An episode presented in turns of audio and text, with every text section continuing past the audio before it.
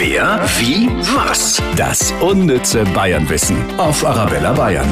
Jeden Tag gibt es von Arabella Bayern ganz viel Wissen über Bayern und für Bayern. Beim Thema veganer Fußball liegen wir leider nicht so weit vorne.